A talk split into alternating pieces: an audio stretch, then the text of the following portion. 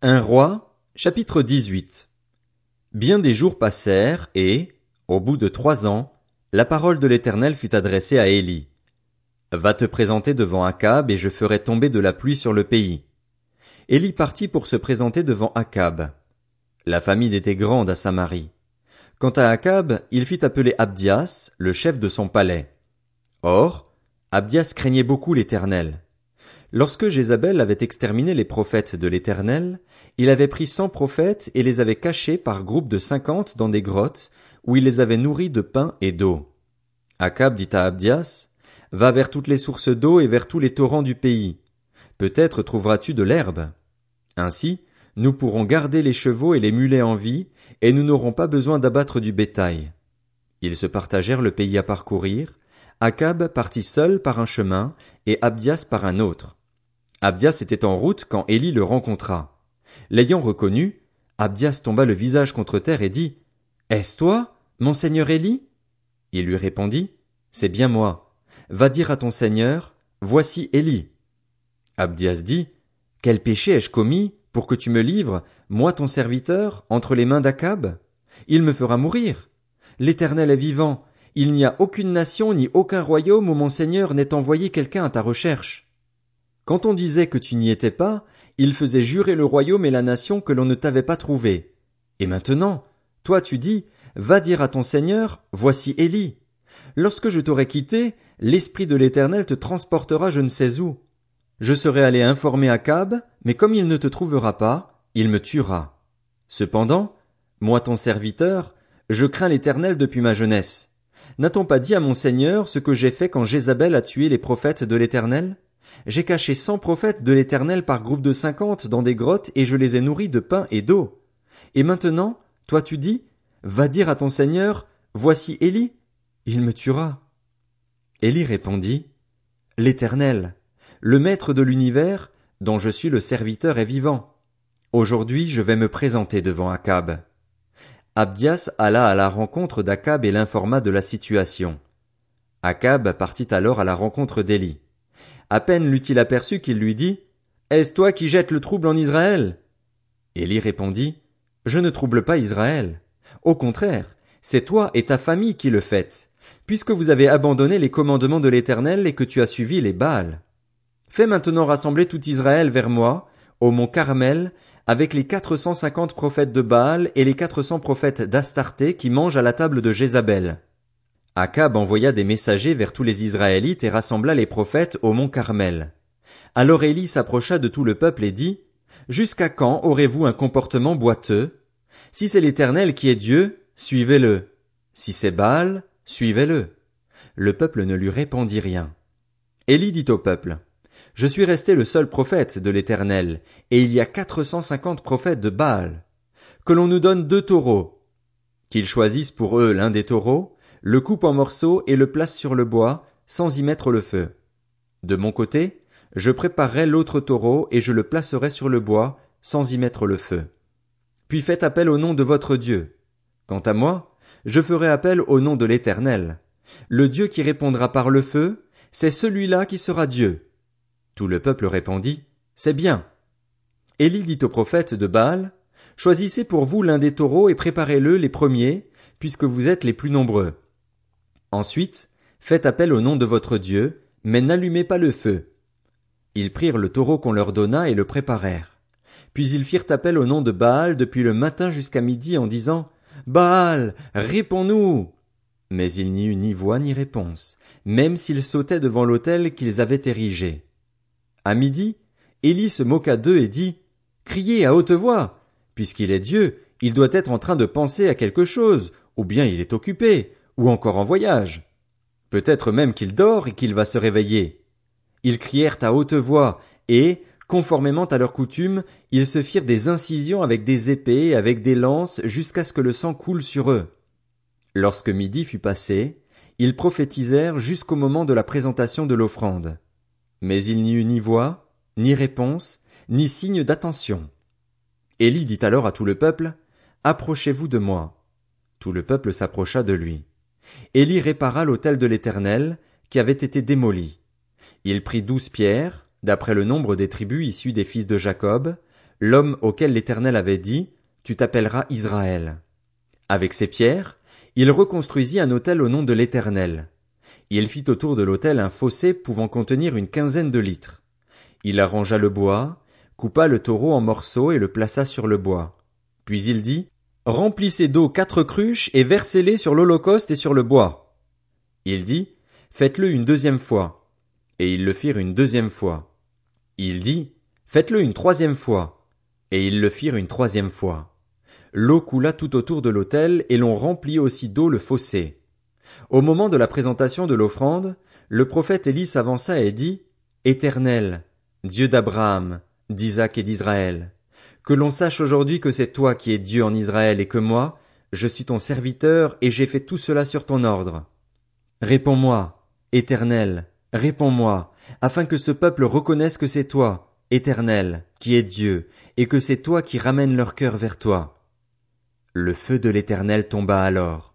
Il brûla l'holocauste, le bois, les pierres et la terre, et il avala l'eau qui était dans le fossé.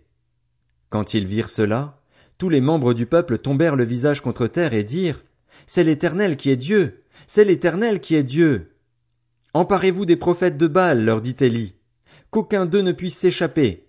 Et ils s'emparèrent d'eux. Élie les fit descendre au bord du torrent du Kison, où il les égorgea. Puis Élie dit à Akab, Monte manger et boire, car il y a un grondement annonciateur de pluie. Akab monta manger et boire. Quant à Élie, il monta au sommet du Carmel et, se penchant jusqu'à terre, il mit son visage entre ses genoux. Puis il dit à son serviteur, Monte regarder du côté de la mer. Le serviteur monta, regarda et dit, Il n'y a rien. Élie dit sept fois, Retourne-y. La septième fois, le serviteur dit, Voici un petit nuage qui s'élève au-dessus de la mer et qui est de la taille d'une paume de main. Élie dit, Monte dire à Akab, attelle ton char et descends, afin que la pluie ne puisse pas te retenir. En quelques instants, le ciel devint noir de nuages, le vent souffla et il y eut une forte pluie. Akab monta sur son char et partit pour Gisréel. La main de l'Éternel reposa sur Élie qui noua sa ceinture et courut devant Akab jusqu'à l'entrée de Gisréel. 1 Samuel, chapitre 19. Akab rapporta à Jézabel tout ce qu'avait fait Élie et la manière dont il avait tué par l'épée tous les prophètes. Jézabel envoya alors un messager à Élie pour lui dire Que les dieux me traitent avec la plus grande sévérité si demain, à la même heure, je ne te fais pas ce que tu leur as fait. Voyant cela, Élie se leva et partit pour sauver sa vie. Il arriva à Beersheba, une ville qui appartient à Juda, et il y laissa son serviteur. Quant à lui, il marcha toute une journée dans le désert, puis il s'assit sous un genêt et demanda la mort en disant C'est assez. Maintenant, Éternel, prends-moi la vie, car je ne suis pas meilleur que mes ancêtres. Il se coucha et s'endormit sous un genêt. Et voici qu'un ange le toucha et lui dit Lève-toi et mange. Élie regarda et il vit à son chevet un gâteau cuit sur des pierres chauffées ainsi qu'une cruche d'eau. Il mangea et but, puis se recoucha.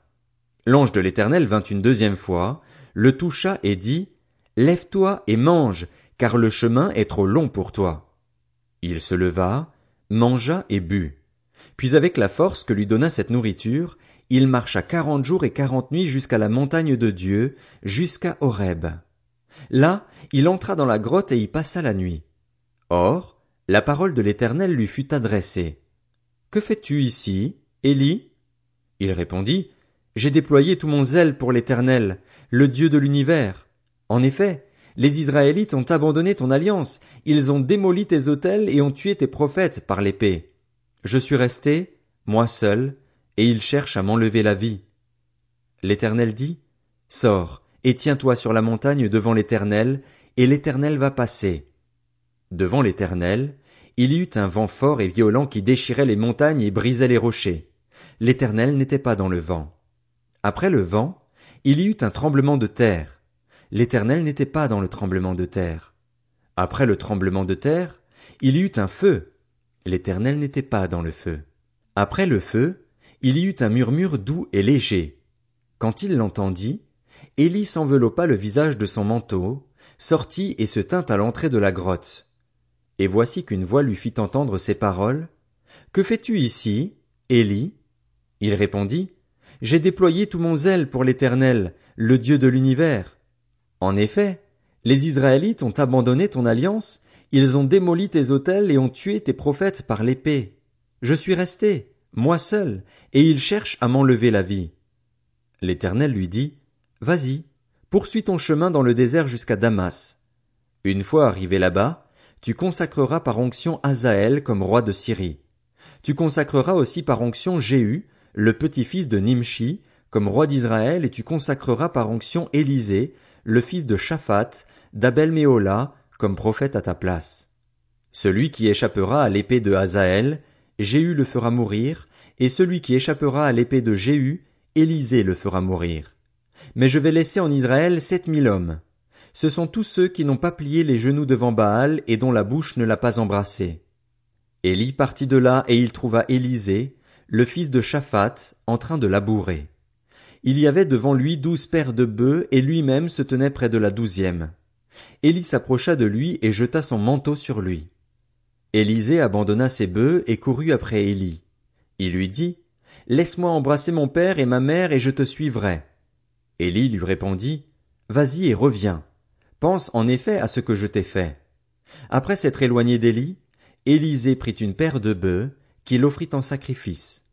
Avec le bois de leur attelage, il fit cuire leur viande et la donna à manger au peuple. Puis il se leva, suivit Élie et fut à son service.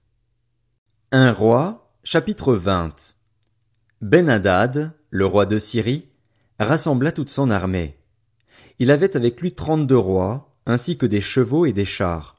Il monta, installa le siège devant Samarie et l'attaqua il envoya dans la ville des messagers à Akab, le roi d'Israël, pour lui annoncer Voici ce que dit Ben Hadad. Ton argent et ton or sont ma propriété. Tes femmes et tes plus beaux enfants m'appartiennent. Le roi d'Israël répondit Comme tu le dis, mon seigneur le roi, je t'appartiens avec tout ce que j'ai. Les messagers revinrent annoncer Voici ce que dit Ben Hadad. Je t'ai fait ordonner de me livrer ton argent et ton or, tes femmes et tes enfants. J'enverrai donc demain, à la même heure, mes serviteurs chez toi. Ils fouilleront ta maison et celle de tes serviteurs, ils mettront la main sur tout ce que tu as de précieux et l'emporteront. Le roi d'Israël appela tous les anciens du pays et leur dit, Sachez bien et comprenez que cet homme nous veut du mal. En effet, il m'a déjà réclamé mes femmes et mes enfants, mon argent et mon or, et je ne lui ai rien refusé. Tous les anciens et tout le peuple dirent à Akab, Ne l'écoute pas et ne cède pas. Akab dit alors au messager de Ben-Hadad, Dites à mon seigneur le roi, je ferai tout ce que tu as réclamé à ton serviteur la première fois. Toutefois, cela, je ne peux pas le faire.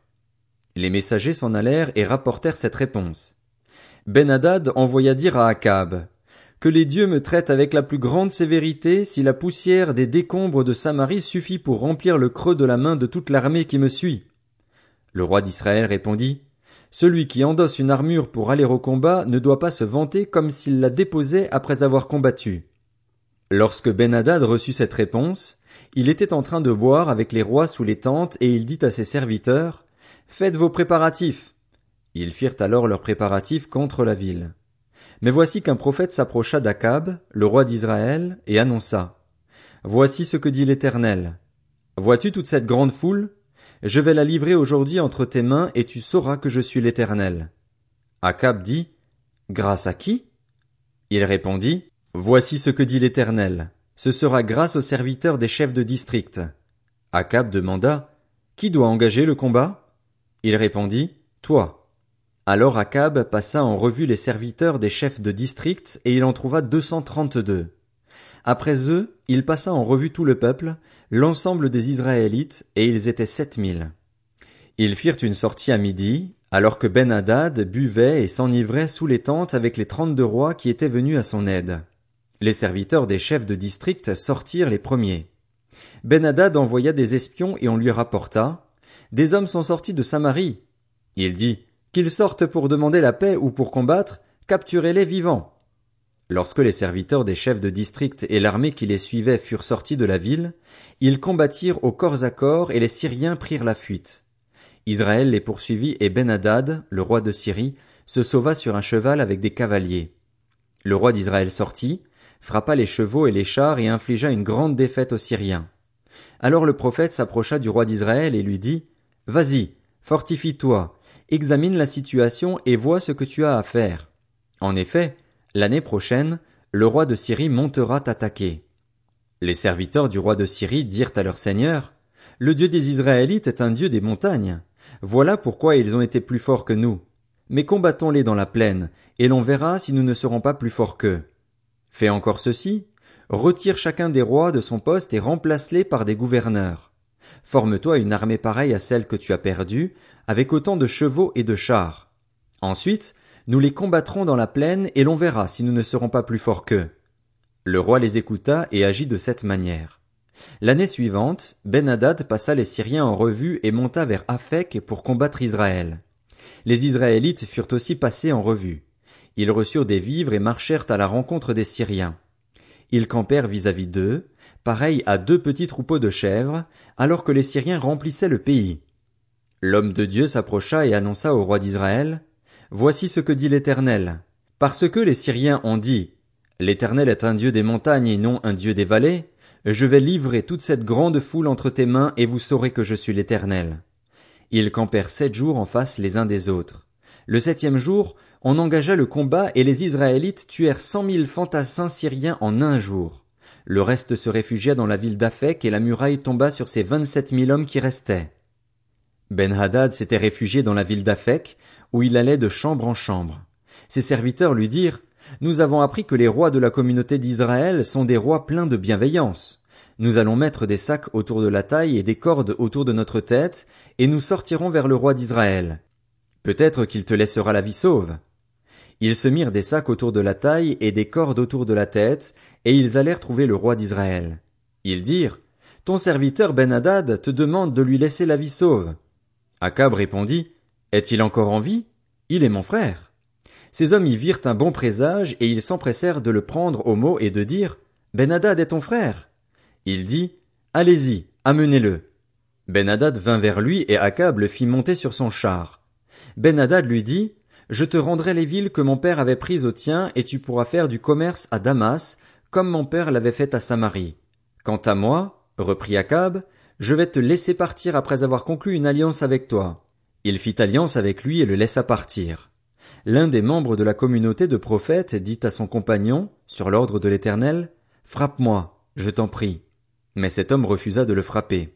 Alors il lui dit, Parce que tu n'as pas obéi à l'Éternel, quand tu m'auras quitté, le lion te tuera. Quand l'homme l'eut quitté, il rencontra un lion qui le tua. Le prophète trouva un autre homme et dit, Frappe-moi, je t'en prie. Cet homme le frappa et le blessa. Le prophète alla alors se poster sur la route empruntée par le roi et il se masqua les yeux avec un bandeau. Lorsque le roi passa, il cria vers lui et dit, Ton serviteur était au milieu du combat. Voici qu'un homme s'est approché et m'a amené un autre homme en disant, Garde cet homme. S'il vient à disparaître, ta vie sera échangée contre la sienne ou bien tu devras payer trente kilos d'argent. Or, pendant que ton serviteur était occupé çà et là, l'homme a disparu. Le roi d'Israël lui dit, C'est là ta sentence. Tu l'as prononcée toi-même. Aussitôt le prophète retira le bandeau qui couvrait ses yeux, et le roi d'Israël reconnut qu'il était l'un des prophètes. Il dit alors au roi, Voici ce que dit l'Éternel. Parce que tu as laissé échapper l'homme que j'avais voué à la destruction, ta vie sera échangée contre la sienne, et ton peuple contre le sien. Le roi d'Israël repartit chez lui, triste et irrité, et il arriva ainsi en Samarie.